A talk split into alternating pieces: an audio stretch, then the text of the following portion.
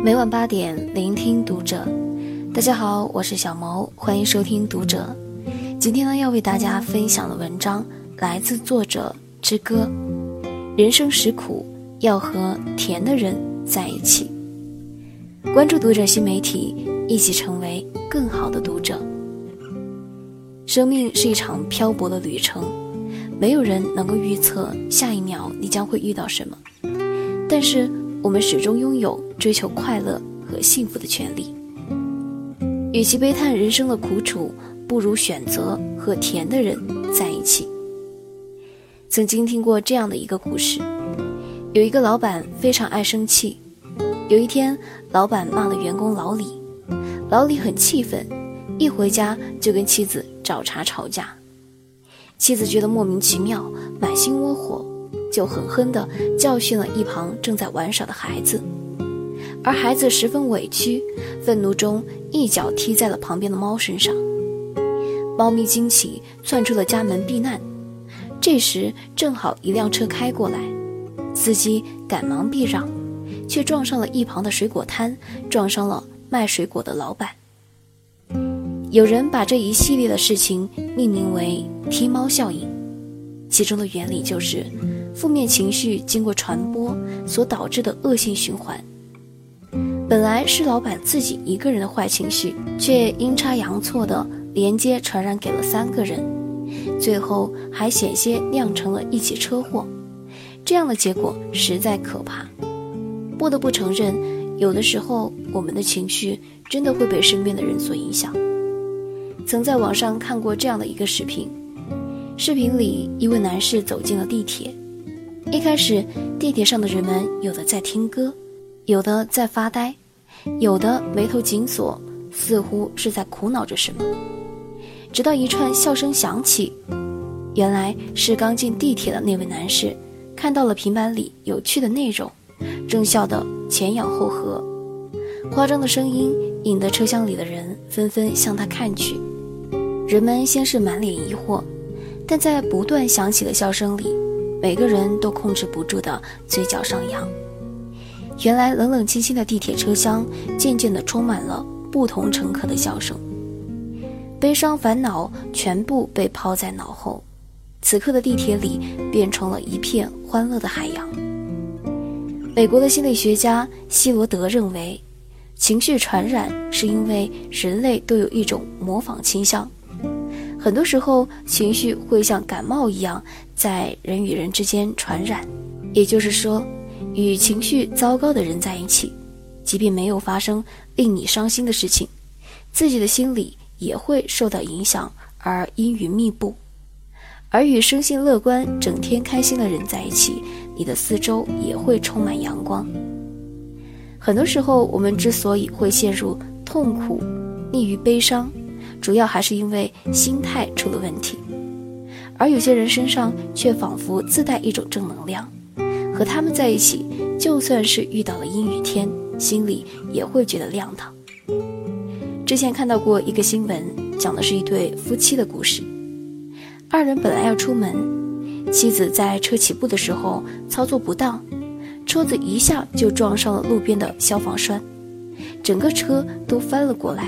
万幸的是。两个人都只是受了一些皮肉伤，原本高高兴兴的出门，如今车也毁了，身上青一块紫一块，大好的心情也没了。本以为夫妻二人会因此不快，甚至争吵，没想到丈夫连一句责备妻子车开的不好的话都没有说，反而安慰妻子说：“这是一次逢凶化吉的独家记忆。”还请路人帮他们和翻了的车。拍了一张合影，本是一场糟糕的车祸，就这样在夫妻俩乐观的心态中变成了一件趣事。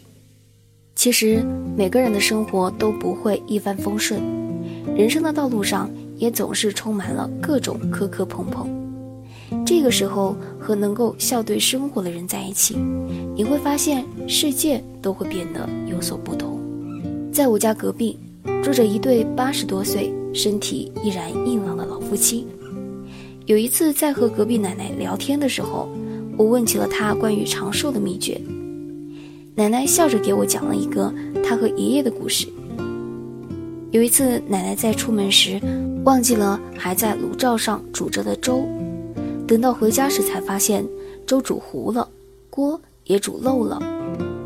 奶奶正自责的时候，爷爷回来了。他看到了这幅景象，不仅没有生气，还开心的笑了。爷爷安慰奶奶：“这有啥可生气的呢？没有着火，也没有受伤，粥煮糊了，咱俩正好出去吃个大餐。”顺便还能逛逛超市，买个新锅，挺好挺好。我早就想换个锅了。听爷爷这么一说，奶奶也生不起气来，高高兴兴的跟着爷爷出去吃饭、逛街去了。原来奶奶长寿的秘诀就是和爷爷在一起。奶奶说，自从遇到性格沉稳、随和的爷爷，自己也跟着改变了许多。曾经性子急。爱钻牛角尖的自己，和爷爷在一起时间久了，也慢慢的发现，很多糟心的问题，只要换一个角度，便可以轻而易举的解决。不上火，不生气，日子自然就顺了，身体自然就好了。情绪可以影响身体，这种说法听起来玄乎，但的确是有科学依据的。据统计，目前与情绪有关的病多达两百多种。在所有的患病人群中，百分之七十的病患原因都和情绪有关。除此之外，美国研究人员还曾对七百名百岁老人进行了三年跟踪研究，揭开了他们的长寿秘密：性格开朗，很少发愁，基本不发火，一辈子心平气和。可见，和让你整天生气的人在一起，对你来说基本就是慢性自杀。同样的，最好的养生不是每天吃多少补品，而是要和让你开心的人在一起。漫漫人生路，如果能够遇到一个甜的人，那一定是你一生的幸运。王小波说：“一辈子很长，要找一个有趣的人在一起。”而李银河的生命也正是因为这个有趣的王小波而变得精彩甜蜜。在两人谈恋爱时，王小波曾经因为自己的外貌遭到过李银河妈妈的反对。面对李银河提出的分手，王小波用一封接一封的情书作为回答：“你应该去动物园的爬虫馆里看看，是不是我比他们还难看？”一想到你，我这张丑脸上就泛起了微笑。每次打开王小波的信，李银河都是一脸严肃。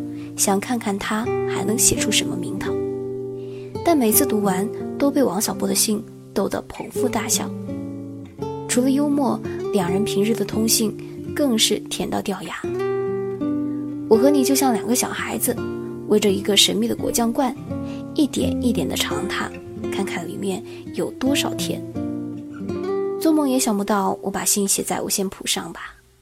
五线谱是偶然来的。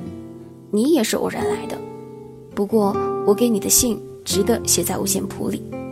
但愿我和你是一支唱不完的歌。